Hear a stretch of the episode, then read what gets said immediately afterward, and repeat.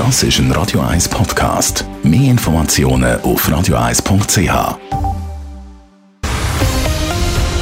Radio 1 Thema. Jeder sechste Mensch in der Schweiz ist von Armut betroffen oder lebt knapp über dem Existenzminimum. Auch wenn das Corona-Rettungspaket vom Bund nützt, schlägt das Hilfswerk Caritas Alarm. Langfristig wird die Pandemie das Problem Armut in der Schweiz verschärfen. Der Adrian Sutter berichtet. Die Zahl der Leute, die schon vor der Pandemie jeden Rappen haben müssen umkehren damit sich ein Überleben ist, nicht weniger geworden.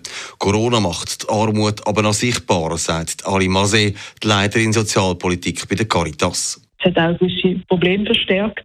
Gerade die Leute, die quasi knapp über dem Existenzminimum gesehen sind und sich immer so haben können über Wasser halten, die haben ähm, durch die Pandemie wirklich sind viele von denen ähm, in der Armut abgerutscht oder haben, haben wirklich nicht mehr gewusst, wie sie die Rechnungen zahlen.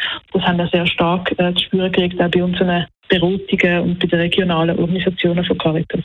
Die Hilfe vom Bund hat aber genützt oder Schlimmes verhindert. Weil wer zum Beispiel Kurzarbeit hat, der hat weniger verdient. Im Normalfall 80 Prozent. Und wer weniger verdient, aber per se schon einen tiefen Lohn hat, der kommt dann richtig Probleme über, wenn man sonst schon finanzielle Sorgen hat. Und dazu kommt natürlich, dass Leute, die gerade im Service arbeiten oder in anderen Tieflohnbranchen, wo Trinkgelder wichtig sind, die, die Trinkgelder werden nicht ersetzt. Und das ist für Leute, die knapp über dem Existenzminimum sind, die haben die Trinkgelder fest eingeplant in ihr Budget. Und wenn das natürlich wegfällt, dann hat man sofort ein Problem. Und wir haben wirklich, wir haben viele Leute gesehen, die einfach die nicht gewusst haben, wie sie die Miete zahlen sollen, die nicht gewusst haben, ob es für den nächsten Monat langt. Und das ist eine extrem belastende Situation.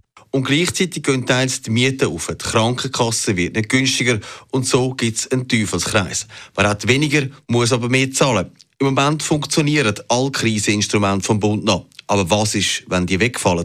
Der Blick in die Zukunft macht Aline Masé Sorgen. Also ich vermute, dass es verzögert in, in, drei bis fünf Jahren doch wieder mehr Leute wird geben, die auf Sozialhilfe angewiesen sind. Die können jetzt ihre Reserven aufbrauchen, aber irgendwann langt, also ist das einfach weg. Es wäre darum gut, wenn man gewisse Hilfsprogramme würde weiterführen oder im Hinterkopf behalten.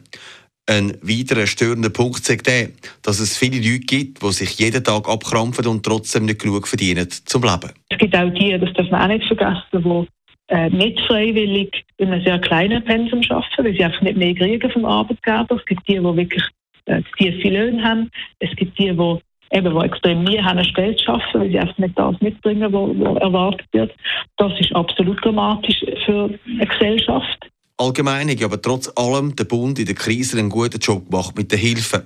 Jetzt gilt es einfach, die zum Teil aufrechtzuerhalten, dass man das Problem der Pandemie nicht erst in Jahren so richtig erlebt. Adrian Sutter, Radio 1. Radio 1 Thema. Jederzeit zum Nachlesen als Podcast auf radio1.ch.